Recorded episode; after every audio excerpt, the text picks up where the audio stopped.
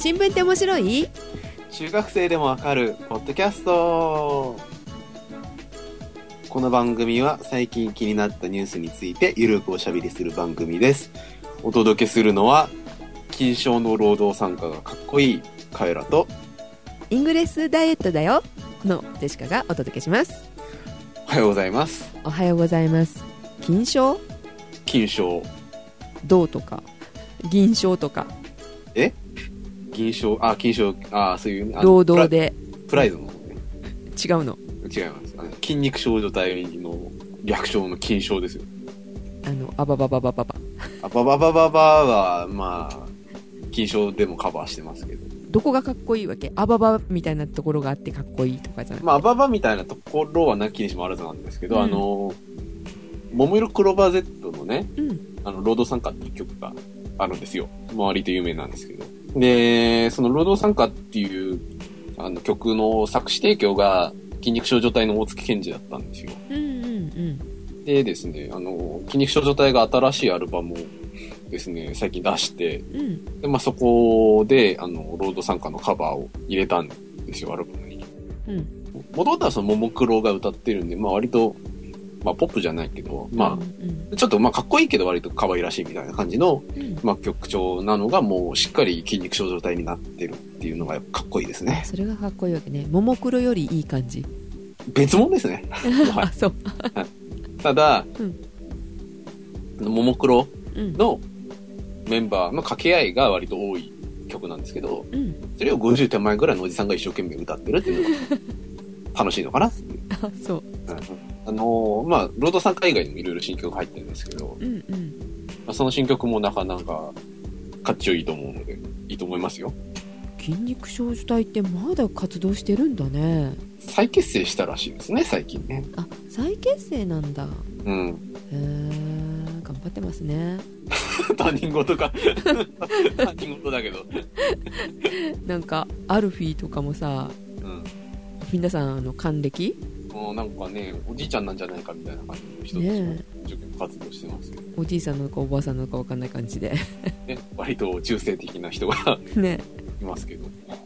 今でも個人的には、あの、今回のアルバムおすすめですので、うるさいの嫌いっていう人は聞かない方がいいかもしれないですけど、うるさいの好きっていう人は聞いたらいいと思います。まあ、特にロード参加がおすすめですよっていうことですね。えーっとそれはアニメの主題歌とか挿入歌とかではなく？ではないですね。なんだっけ？アババは絶望先生だったっけ？アババは、あれは NHK にようこそじゃないですか。ああそっちかうん。あの、踊る赤ちゃん人間っていう。うーんそれは、大津健二はソロでうんやってるのかな？なんですけど。うんあれを、あの、あの、この前のあの、新潟に行った時に僕がカラオケで歌ったっていう。そうね。話ですね。その後ジェシカもあのカラオケで歌いました。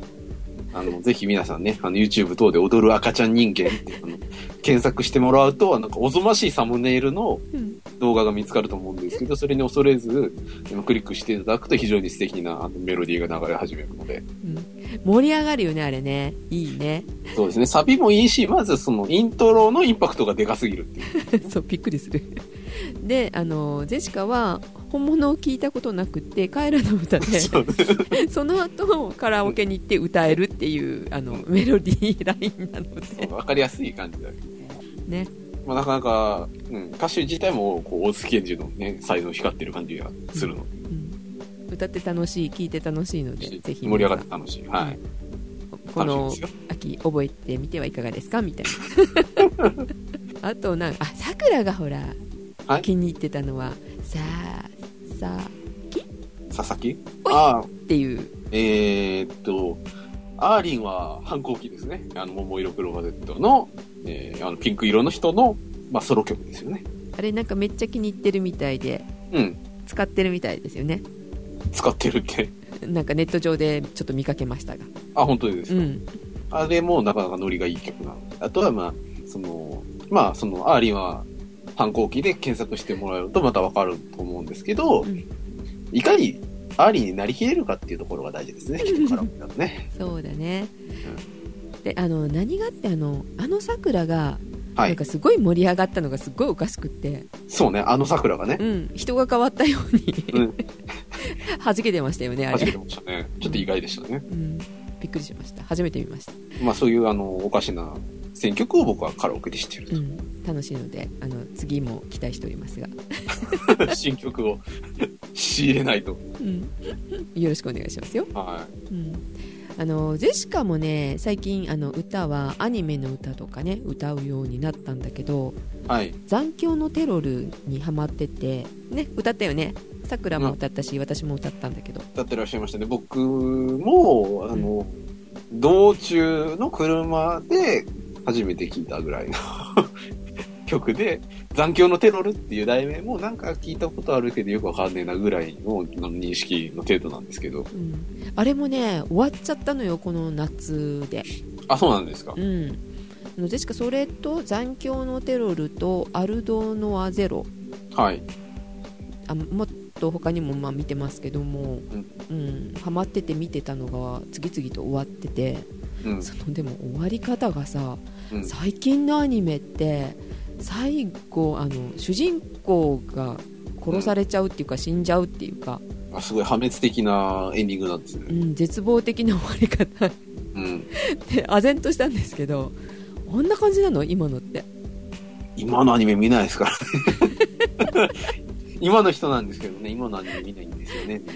おかしいな今日もね、あの、アマゾンで、少女革命ウテナの iPhone ケースを買って喜んでいる自分ですから、意味がわからないあの、残響のテロルなんかもう遠い未来の話なわけですよ。いつ見るんだろうね彼らにねまあ20年後ぐらいじゃないですかね。タイミング的にはね。ウテナは、あれは10年ぐらい前なんですか？あ、10年じゃない10年って言 20, わない20年そうそう97 1990年。7年とかですね。に放送が始まったっていうふうなこと書いてありましたね、ですね。うんまあ、大体20年遅れぐらいで、マイブームが来るんじゃないですか。じゃあ2034年ぐらいにそうですね。見てるかもしれないですね。はいで、うん。ジェシカさんの方は、イングレス。やってるんですね。前回ほらガチョウさんに出てもらってイングレスってどんなゲームだよっていう Google のね話をしたんですけどもはい。あれから、えー、と2週間？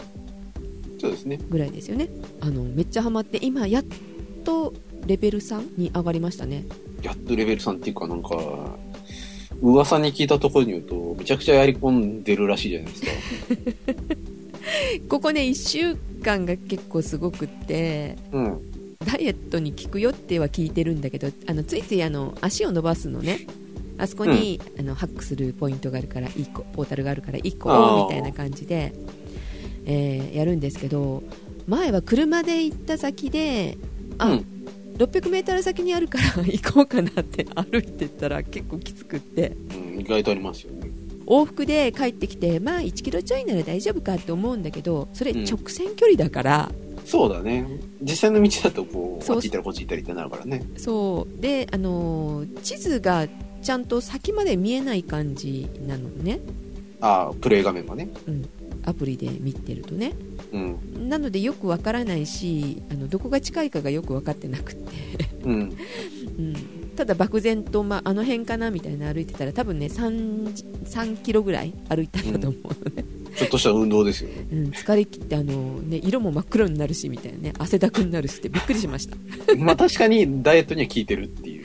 うん、でこれは歩いては無理だなと思って、まあうん、チャリ通なんでチャリの時になんかね、えーすればいいかなと思ったんだけどこの間3連休あったじゃないですか、ありましたね。うんあのー最初の時にですね、はい。まあ、午前中行ってみようかと思って10時ぐらいに家を出てお昼には帰ってくるつもりだったのうん。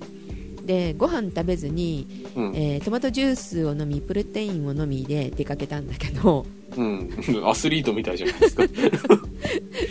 ね、まあでもその辺だからさ大したことないじゃない、まあ、ああの走ってもまあ5キロぐらいかなとかって思ってたの、チャリでね、うん。えーっと気がついたら帰ってきたらあの4時過ぎてました子供のね、お使いじゃないんだから。びっくりしたよご飯も食べずにね 夢中で回っておりまして、うん。うん、20何キロぐらい走ったかな、すごいですね、チャリでもね。うん、それもねあの普通のママチャリうん。的なものでね走ってますからねスポーツバイク謎ではなく。うんじゃないですロードバイクとかじゃなくみたいなねでそうあれねそんなキロ数が走れるのはそのうんポータルポータルが短いのね結構ね1キロもないようなとこ行くじゃないなるほど。感覚がね。うん、でチャリで走りながらハックとかできないから一旦ちょっと止まってハックとかすると短く感じるという罠でした、まあ、だってかまあ、体にはいいんじゃないですか？うん、体にめっちゃいいと思うけど帰ったらちょっと足バキバキでしたけどね それはそうだよね。いや、僕もね、あの、話聞いてからね、うんアプリ入れたんですよ。入れたんですけど、うん、忘れるんですよね。入ってることを、アプリが。あー他のことをしてる？その間に iPhone で。まあ他のことをしてる場合もあったりう、ん。音楽聴いてたりする場合が多いんですけど、うんうんうん。それにしても、うん。イングレスというものに対する意識が全くなさすぎて、うん。家帰ってきて、はっとか思って、あ、そういえば入ってたなとかいう時があったりして、うん。ただですね、先日あの、近所の山に行ったんですけど、うんあの、某高尾山に行ったんですけど、はい。高尾山にもですね、ポータルあった？あったんですよ。その時は珍しく気づいて、うん。ああ、そうだと思って取り出してみて、うん。ポータル探したらですね、うん。あの、高尾山っていうのは、まあ、あの、まあ、霊山というか、まあ、あの、うん。お祈りをする場所で、うん。あの、なんていうんですかね、薬王院っていう、まあ、お寺というか神社というかそういうのがあるんですけど、うんうん。そこのですね、マニ車、ああはいはい。あのー回すとなんかありがたいみたいな、うんうんうん。あれにポータルができていて、へーと思ってハックして、うん。以上みたいな。あれ？そこの陣地はどっち？ブルーが多い？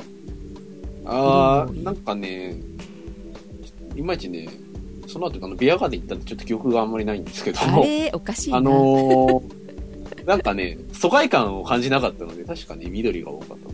あーそうなんですジェシカの住んでるところはさ、うん本当にブルーが多くってさ、あ、そうなんですね。うん、緑を探すのが大変あな感じなんだけどあの朝緑だなと思っても夕方もうひっくり返されててブルーになってたりとかねー、へー、そんな激しいんだ。そうでメールがガンガン取ってくるからねハックしたところっていうかリンク貼ったとことかさうん。あの取られそうだよとかっていうメールが来るのね、うん。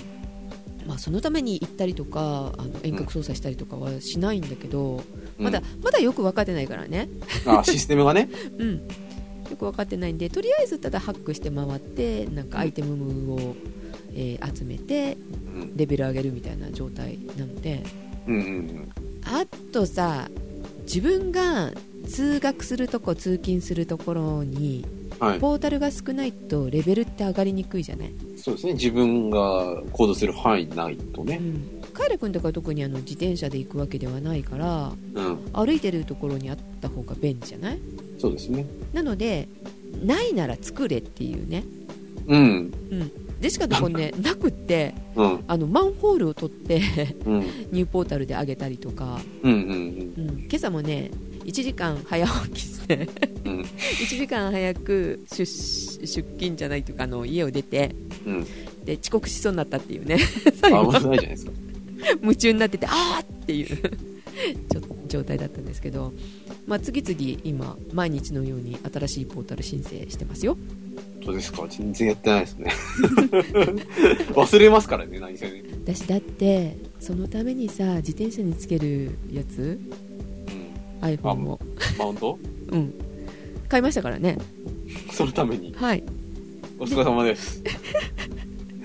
で あれつけっぱなしじゃないとレベル上がっていかないからやっと iPad mini うん。あのいつも持ち歩くようになってはい。あれで地図見ながらみたいなことやって iPad ます mini よを起動して、はい、自転車にくくりつけてそうそうそうそう、失踪していると。うん、やっておりますよ。はい。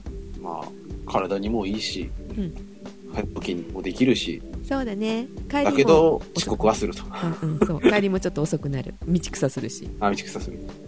それちょっと悪い子ですね。そうですね。お昼休みでもね30分は歩き回ってます。いやー、健康にいい。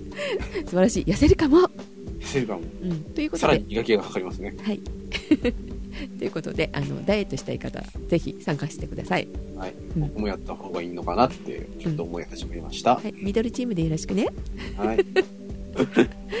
はいということでということで、えっと、どこぞのレビューに、なんか無駄話が本編ですみたいなこと書かれてたんですけど、ああありましたね一応こっちが本編ですよ。うんこれから本編ですよはい。なんですけど、えっとですね、今回はデモの話なんですけど、どこ？どこ？どこのデモか。香港。はい。まあね、あの、台湾で学生がデモして、うん。まあ、国会議事堂みたいなところを占拠したみたいなニュースがね、ああやりましたね。ちょっと前にありましたけど、うん。今回はまあ、香港でも、その、中国に対するデモ活動が行われていると。うん、香港今どんな感じなのかなってね気にはなってたのよね前は自由な感じだったけどうん。やっぱり中国になってしまったから、ん返還された後うん。結構し締められちゃってるのかなって思ってたんだけどさねまあ、こういうね、あの、デモ活動みたいな形で衝突が起きてるので、うんやっぱりそういうとこで変化が起きつつあるみたいなんですけどね。うんで、えっと、そのデモ自体はですね、うん。9月の14日あたりからですね、まうん。あ始まって、うん。まあ主にですね、学生がメインであると。うんうん。まあ台湾もね、学生がメインだと思うだったと思うんですけど、はい。今回はですね、1万人を超す大学生、すごいね。へー。か3000人の高校生、うん。高校生も来るんですね。へー。いやー、中国語が喋れればこの番組をリスナー数が。1万3000人ぐらい増えるんじゃないかというね、話なんですけど。まあそういった人たちがですね、うんまあ、デモ活動ということで、まあその、授業をボイコットするとかですね、うんそういうことを始めたと。うんで、まあそういった形でどんどんその、まあ、デモ活動が広がっていって、でその9月の月末に近づくとですね、今度はですね、香港の政府庁舎前にですね、うん5000人が座り込みを始めたと。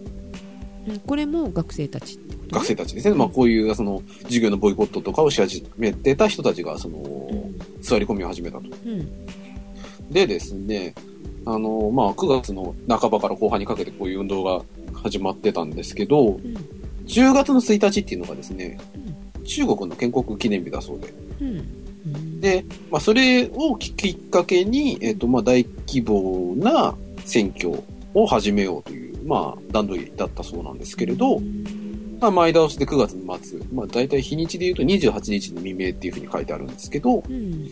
まあ、そこら辺からですね、数十万人規模で香港の中心部の選挙を始めたと。でですね、うん。まあ、え結構大規模な人数で、その、香港の中心部の選挙を始めたわけなんですけど、邪魔だね。そんな何万そう。人何十まあ、万人邪魔なんですよ。で、まあ、結局デモ活動なんで、うん。まあ、いろんなデモ活動ありますけど、今回の場合は、邪魔をすることがやっぱり目的なわけですよね。道端に、こう、ブルーシートとか貼ってみんなであーこう、ーみたいなことやってるわけなんで。うん。で、その彼らがですね、あのー邪魔することである程度ダメージを与えられるわけなんですよ。うん。えあの目的は何なの？目的はですね、まあ、うん。その中国憎しっていう話なんですけど、えー中国の何に対して？結局ですね、その、さっきジェシカさんがおっしゃってましたけど、香港でもともと自由だったけど、中国が来てうんぬんみたいなところで、うん。まあ、詰まるところは中国と香港の間での民主主義をめぐる問題であると。うんで、そもそも香港ってまあ、今中国ですけど、その国内でうん、その地方と、まあ、その中央で、ここまでこう、なんつうの、民主主義をめぐる問題みたいなぐらいの形で、あの、なんつうの、対立が発生することって、まあ日本ではまずないじゃないですか。うん。そうだね。うん。で、まあそこら辺のなんか感覚ってちょっとわかりづらいんで、うん。その香港と、あと中華人民共和国の政府の関係みたいなところをね、うん。おさらいしようかなと思うんですけど、はい。香港っていうのはですね、その、えーまあ中華人民共和国、まあ中国ですね、うん。の中にある特別行政区っていうのがあるんですけど、うん。特別行政区っていうものの一つなんですよ、香港っていうのは。どういうこと？だからですね、特別なんですよ。で、何が特別かっていうとですね、中華人民共和国なんだけど、うん。イギリスなのやっぱりみたいな。いや、元はイギリスなんですけど、そうではなくて、うん。まあ、一つの国みたいなかものとして認められてるんですよ。まあ、外交と軍事だけは、はい。あの、中華人民共和国政府の、まあ、中央政府の管轄なんですけど、うん。まあそれ以外はですね、非常にその、高度な自治権を持っていると。うん。だから、もちろんですね、その中国の中央政府とは別に、うん。香港の中で、うん。その、えっ、と、香港特別行政区基本法っていうまあ法律があって、まあこれが憲法みたいなその役割を果たしていて、ああ法律も別なわけ。全くその別の行政システムが働いている。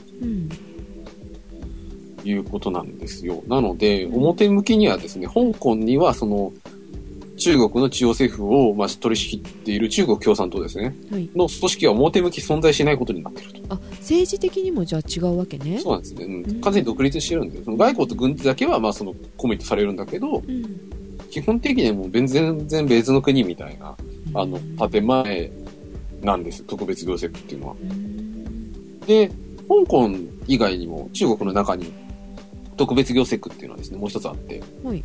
マカオ、あカジノとかあるじゃないですか。はいはいはい。あれもですね、あの、特別行政区の一つで、あそうなのね。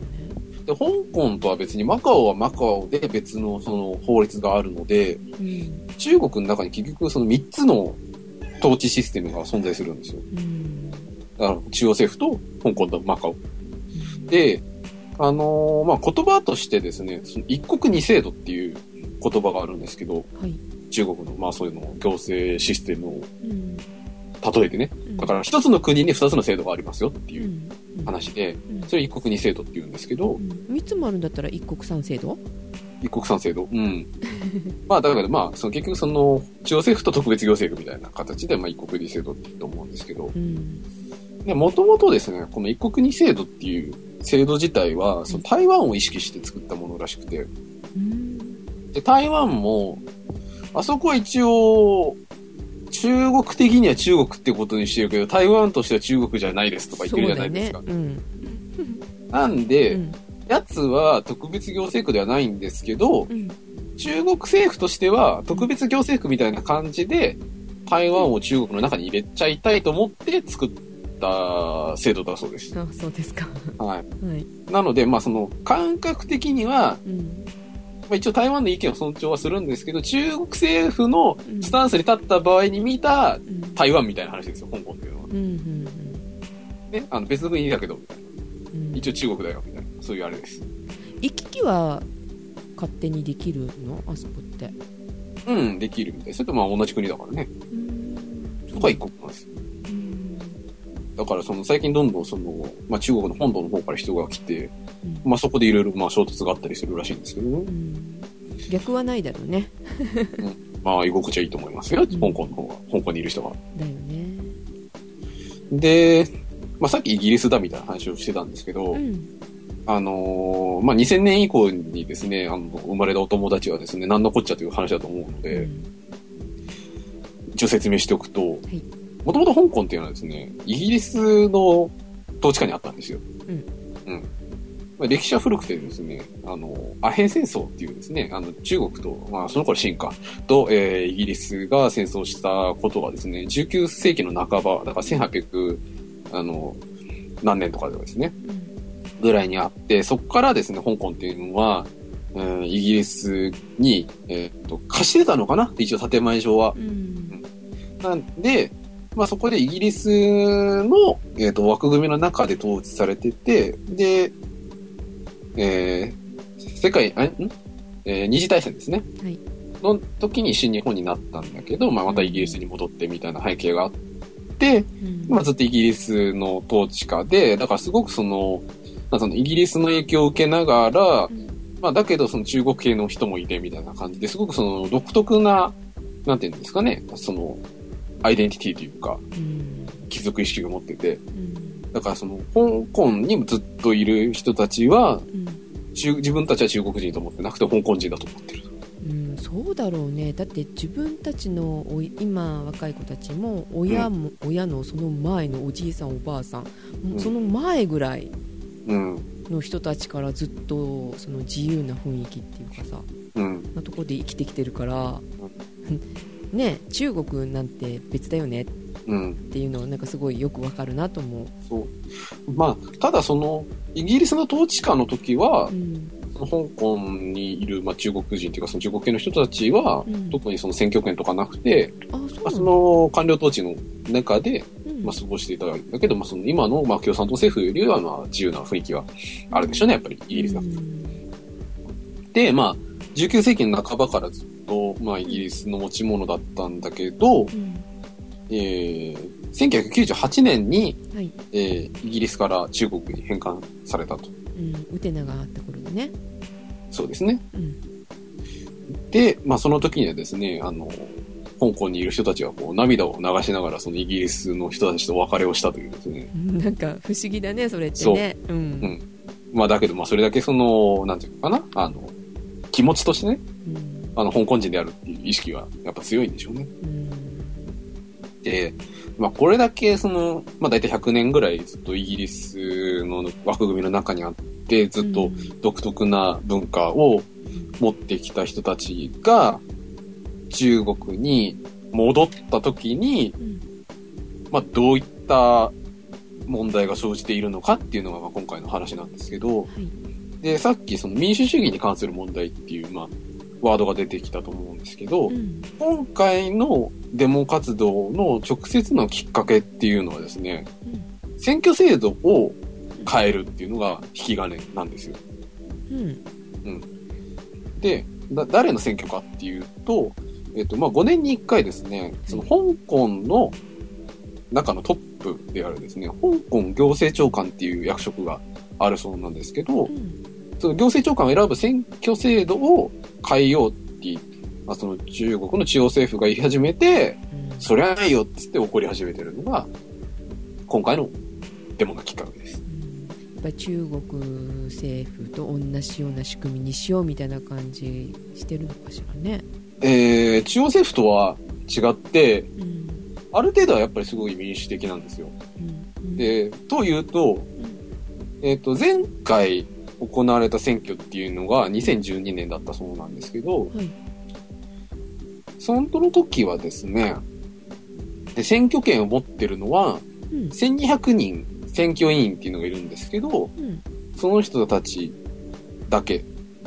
で、うんだけど、候補者、だからその行政長官になりたいっていう人は、うん自由立候補。だから誰でも手を挙げられると。うんうんまあ年齢制限みたいなのあると思うんですけど、うんまあ誰でも OK よと。えあの何？そこの人香港人？うん。の人たちは選挙はできなかったってこと？選挙権を持ってないけど、まあ立候補することはできたってことですね。うんで、うんまあそれを踏まえて、次回が、えっ、と、前回が2012年だったんで、次が2017年なんですけど、うん。選挙権自体がですね、18歳以上の香港市民っていうことで、その政治参加に対するハードルはすごく下がったんですよ。うんうんなんですけど、候補者っていうのが、1200人の指名委員会っていうのがあって、うん。だからその、立候補する人を選ぶ委員会が別にあって、そこの過半数の賛成を得ないと、うん立候補することができないっていうシステムにしますっていうのが、中国の中央政府からお達しがあったと。自分たちが操りやすい人そうですね。なるってことになっちゃうよねそれじゃね、うん、そういうことです。うんなんで、いろんな人が票を入れられるようにはなったものの、うんうん選ぶ対象ががっくり制限されるわけですよね。っていうところでね。選挙権はみんなにあってあの候補は自由みたいなんだったらいいのになんでそんなことにって思うよね、まあ、それが一番美味しいとこ取りなんですけど、うん。やっぱりその、一応中国の枠組みの中に入れたい中国としては、あの、ちょっとそういう、なんか、あの、ずるっこい感じで、うん。あの、バイアスを入れてみようっていうことを、えー中国全国人民代表大会っていうですね、まあ中国のその国会みたいなものがあるんですけど、はいあとまあ共産党の集まりですよね。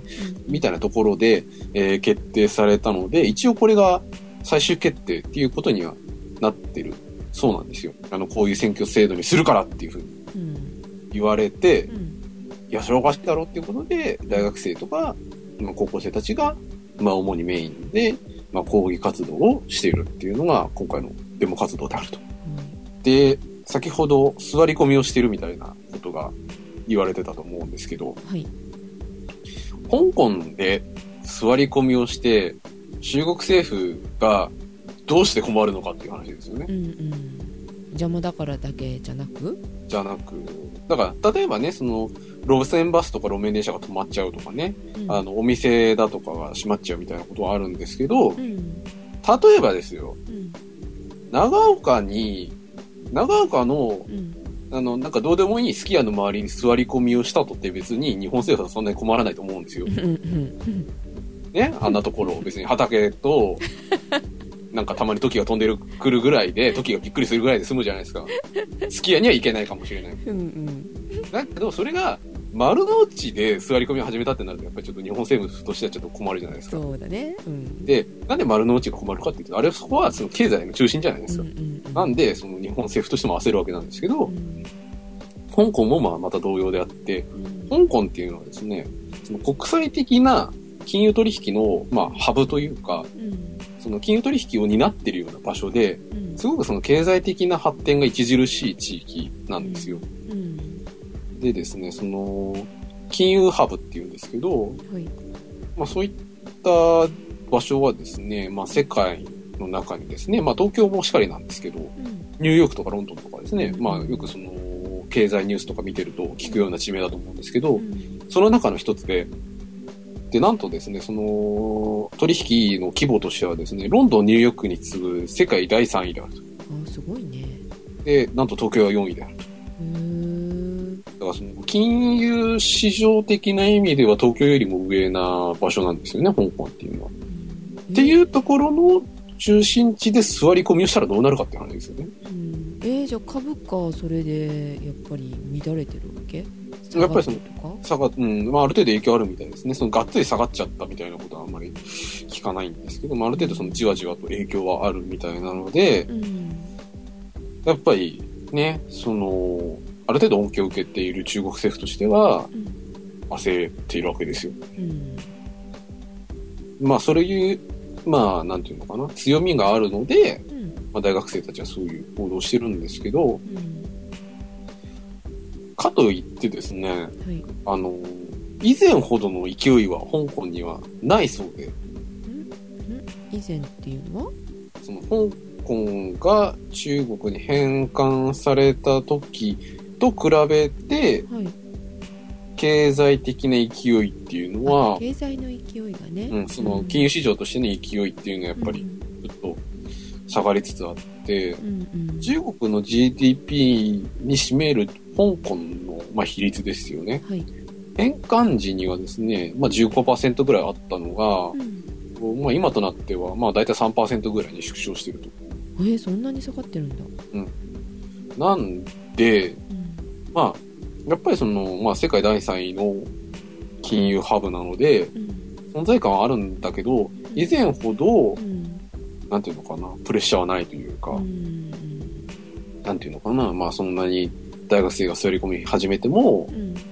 ちょっとこう、あぐらをかいてられるというか、っうん。ていうような状況らしいですね。うんそうなんですね。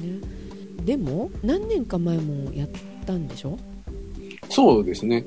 あの、まあ、以前からやっぱりその、香港と中国の、まあ、大陸の方とね、うん。の、まあ、衝突ってなって、なんだったっけ？あの教育？そうですね。あの、教育を反対したんだよね。調べた、うん、ところだと、2012年にう、ん。香港で使う教科書に、その、まあ、中国の中央政府に対する愛国教育うん。みたいなものを導入しようとして9万人のデモを、まあ、導いたと。うんいうようなことがあって、まあ、だからずっとその返還されてからずね、あの、衝突はあるんですよね、やっぱり。うん。あの時はうまくいったらしいね。あうまいこと収まったってこうと。です。ん。うまいことあのその愛国教育はなくなった。うん。で自信を持って今回も臨んだっていううん。話を聞きましたけど、まあでも、ねちょっと、なんていうのかな、話の、まあ重さって言ったらおかしいけど、うんうん。あの、中身が、重さが違うじゃないですか。そうだね。選挙制度とかそういう話になってくるので。で、だから結局その、何が要かっていうと、はい。まあ一国二制度と言いつつ、中国の中央政府自体は、うん。今ね、一応その共産主義かね、そういうシステムを採用しているので、はい。共産党っていうものが全部その、なんていうのかな？政治というものを取り仕切りますよっていううん。体制なのに、うん。同じ国内でそういう民主主義みたいなものを導入しようとうん。してるわけじゃないですか。う。ん。だからまあ以前からその割と民主的な、でその中国の中央政府と比べて割と民主的な制度を採用してたものの、だからそのどうやって中国共産党の影響力を含ませられるかっていうものを考えた結果、うん候補者を選んじゃえばいいんじゃねっていう結論に至ったんでしょうね、きっと。単純といえば単純ですね。うん。まあそれやっていいのかっていう話は別にあるんですけど、うんまあそういうふうに考えればすごくまあ、なんていうのかな、わかりやすい、あの、制度の改変の仕方だし、うんまあそれに対する怒りっていうものもすごくわかりやすいですよね。うんで、まだですね、座り込み自体をやってるみたいなんですけど、うんそのなんか、対話機運が高まったみたいなニュースがあったかと思いきや、なんか跳ねたよね。やっぱり嫌ですみたいな形で、対話に応じないみたいなことがなんかこう、繰り返し繰り返しであってあ、、繰り返されてるんだ。うん。うんで、あのーなんていうのかな、警官隊がそのデモ参加者に対して催涙弾を撃ったとか、あーなんか暴力振るったちょっと暴力沙汰があったりとかう、ん、それに対してまた抗議やってるみたいなのね、っていう感じでなんかこう、長期化しつつはあるのかな？うん。雰囲気的にはね。うん。まあ一応その、えー、まあ香港警察的にはその実力行使に出る可能性は、まあ否定できないみたいなこうんとは言ってるみたいですけど、ね、やっぱりその交通とかそういう経済活動に対するやっぱダメージっていうのはちょっと著しいみたいなので、うんうん。なんかですね、えー、ある記事ではですね、い。えー香港の小売管理協会っていうところが、えっと、10月の6日にですね、百貨店とかスーパーとかレストランで聞き取り調査をしたところでは、前年度の、えー同期と比べて売上が15%から50%に落ち込んでいると。うん幅がちょっと広いね うん、だからまあ百貨店とかは案外平気なのかもしれないけど、スーパーぐらいだとちょっとこう、やばいよね、みたいな。うんまあ場所にもよるんでしょうけどうね。んあと、えーは繁華街にある中小の商店では売上が、えー8割減少したとかですうんね。8割、うんまあそういったところもあると。うん、潰れちゃうようん。だからまあ、なんていうのかな。あの、その、金融市場みたいなところにプレッシャーかけるっていう意味では、まあある程度、ね、その中国政府にプレッシャーを与えることはできてるんだけど、ちょっとこう身内で自滅しつつあるみたいな、うん。感じはちょっとい否めないですよね。うん。で、まあかといって、その、一応、全人代、まあ中国全国人民代表大会っていうところで、まあうん。中国政府の正式な決定としてはい、決定した、しちゃった以上、ちょっとあんまりこう覆すと前例ができちゃうので、ようん。ろしくないじゃないですか。うん。あの、威張ってみてる共産党としては。うんなので、ちょっとこう、なんていうのかな、落ち着くところがちょっと見えづらいデモみたいなことは、まあいろんなニュースでコメントはされてますね。うんちょっとそのなんていうのかな、着地点が見つからないとか、うんそういったような書かれ方をしてますね。うんまあうやむやにしてこう闇に葬るみたいなことはまたできないだろうね。あのね、あの、天安門事件というね、あの、まあ中国の本土の方でね、あったうんデモはちょっとこう、あの、すごくこう物理的な方法でうやむやにしたんですけど、うん。まあ、まあ場所が場所だから、うん。外国の方も結構多いでしょうし、多いでしょうし、以前ほどうん情報を包み隠しきれないし、うん何せ学生たちはその SNS で連絡を取り合ってるみたいな状況なので、そういうこともできずみたいな。なんかイギリスも黙っちゃいないよねうん、まあちょっとね、あの、孫が困ってるみたいうんな感じなんですかね。なんか返還の時に条件出したっていうのもなんかちょっと聞いたんだけどあ、その、イギリスが中国政府に対して。そうそうそうあのここはあの守ってねみたいなうん。でそれを破ってるんじゃないのってあの、うん。ちょっと文句言ってるみたいなんだけうどね、ん。うん。まあイギリスだけじゃなくて他も多分黙っちゃいないよね他の国もね。まあね、一応その、民主主義ってものが一番よろしいという、うん。まあ、ことになっているので、うん。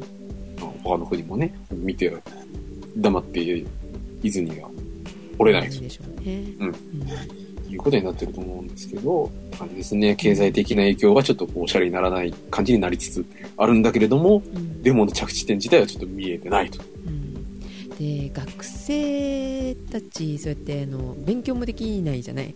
うん。で中国って結構あの受験戦争？激しいところだから、それは自分たちの国も占めちゃって大変だよねあ、でもなんかね、勉強机とか持ってきてね、勉強してん先の？生、先生が出張授業したりとかね、なんかそういうことやってるらしいですよ。あそれは素晴らしい 素晴らしいね。なんだかなみたいな感じですけど。勉強忘れてないわけねうんなんか、その、まあ、どうせ座ってるだけなので、うん、なんか皆さん勉強してるみたいなことは、なんか、ニュースでやってましたね。うん、あとほら顔は出してるからうん。その後も大変そうだよねそういう運動に参加したっていうことで、ああ、いろいろとね。うんまあでもそれ、でもそれを天秤にかけてもやっぱりそのね、自分たちの、うん。まあ国というかまあ、うん。香港っていうものはうん。関わるべきだっていう、まあ、信念を持って行動してるわけですよね、きっと彼らは。そうですね、うん。すごいね。熱いね。熱いですね。い。つも思うけどねこういうデモの話をね聞くと。じゃあまあやってみろよみたいなこと言われそうなんですけど、でもまあちょっとね、学生運動とか言って、ね、国会議事堂周辺がこうパニックになるみたいな絵をちょっと見て、もう一回見てみたいな、生で見てみたいなって気はちょっとしますけどね。別にあの戦闘してるわけではないので、うんそういう絵を見てみたいなっていうふうに、ちょっとこう思うことはありましたね、このニュースを見て。そうですねねはいまあということで、まあどうなるやらという香港のデモの話題でした。はい。ということでお届けしましたのはカエラと、ジェシカでしたそれでは皆さんいってらっしゃい。いってらっしゃい